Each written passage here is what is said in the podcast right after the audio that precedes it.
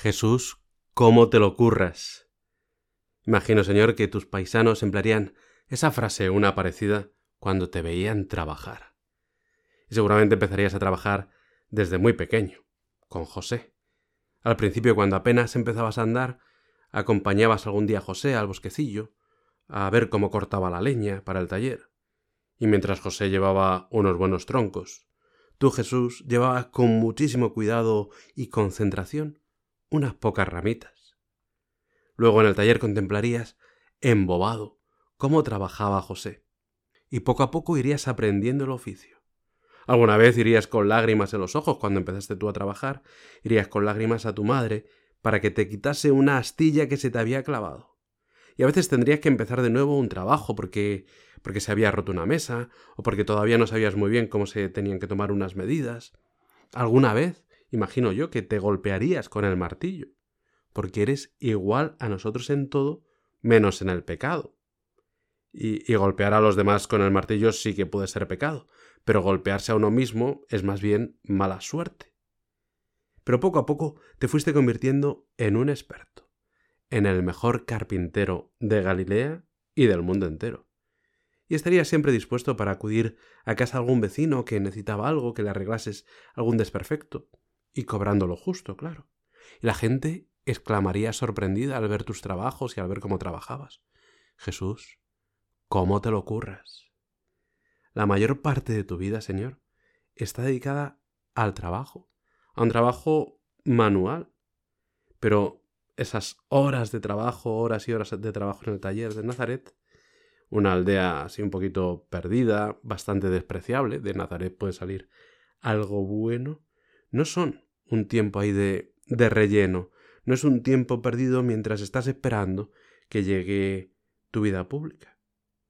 Durante todos esos años de silencio, Señor, nos enseñas que nosotros también podemos completar la obra de la creación que Dios nos ha encargado y que tú, Señor, estás redimiendo el mundo haciendo ese trabajo ordinario, el de cada día.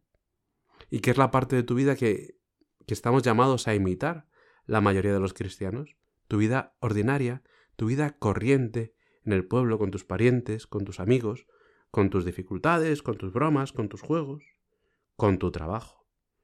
Al asumir el trabajo humano, Señor, me enseñas que, que nuestra tarea cotidiana es camino de santidad y que para santificar el trabajo lo primero es hacerlo bien, hacerlo con la mayor perfección posible.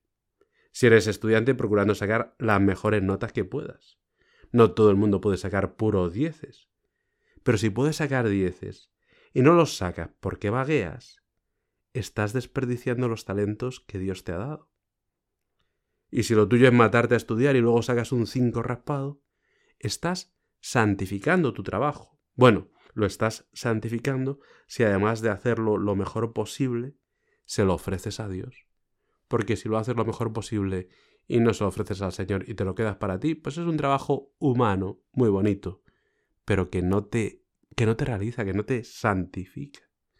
Es ofrecer el trabajo a Dios antes de ponernos a trabajar o estudiar. Santificar el estudio no quiere decir que mientras estás estudiando química te pones a rezar el, el rosario ¿no? Entre fórmula y fórmula, porque ni rezas el rosario ni estudias química. Antes de ponerte a estudiar química o lo que sea, antes de ponerte a estudiar, le ofreces al Señor, a la Virgen Madre mía, te ofrezco esta hora de estudio por la paz en el mundo, por mi familia, por lo que quieras. Y puedes imaginar que cada hora de estudio es como una rosa que le quieres regalar a tu madre, la Virgen María. Y claro, a tu madre no le vas a regalar unas, unas rosas chuchurrias, unas horas de estudio llenas de distracciones, de mirar al móvil, de hablar con uno, de levantarte, de asaltar la nevera veinte veces para ver que no hay nada que te interese. Cada hora de estudio, decía San José María, para un apóstol moderno es una hora de oración. Cuentan que estaba en plena construcción la Catedral de Londres, y los canteros tallaban los sillares que tenían que irse elevando para rematar aquel gran edificio. Y un observador que recorría las obras se dirigió a uno de los canteros, uno de esos hombres que va picando la piedra, la saca de la cantera y la pica para, para dar pico pala, pico pala, para, para dar forma a la piedra, y le preguntó, perdone, buen hombre, eh, ¿qué, ¿qué hace aquí? Y el hombre le miró, dijo, ¿yo? ¿Qué hago aquí? Pues trabajar de sol a sol, en una labor agotadora. Ah, muy bien, muy bien, pues nada, mucho ánimo, siga. Y siguió adelante este observador y vio a otro cantero que estaba allí pico pala, pico pala, sudando igual que el primero, y le preguntó, y, hola, perdone, buen hombre, ¿usted qué hace aquí? ¿Qué, qué hago aquí? ¿No lo ve? Estoy trabajando para ganar lo necesario para el sustento de mi mujer y mis cuatro hijos.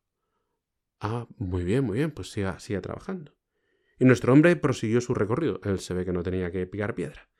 Hizo la misma pregunta a un tercero que estaba igual que los otros, sudando, picando piedra, ahí de, sol a sol, bueno, si era la Catedral de Londres, de, de lluvia a lluvia, y, y, le preguntó, perdone, buen hombre, ¿qué es lo que usted está haciendo aquí? Y el otro le miró, le sonrió, y le dijo, pero ¿no lo ve? Yo estoy construyendo la Catedral de Londres. Los tres estaban picando piedra, pero uno era capaz de ver, de descubrir que lo que estaba haciendo era construir la Catedral de Londres. Los tres hacían el mismo trabajo, pero el sentido era muy distinto.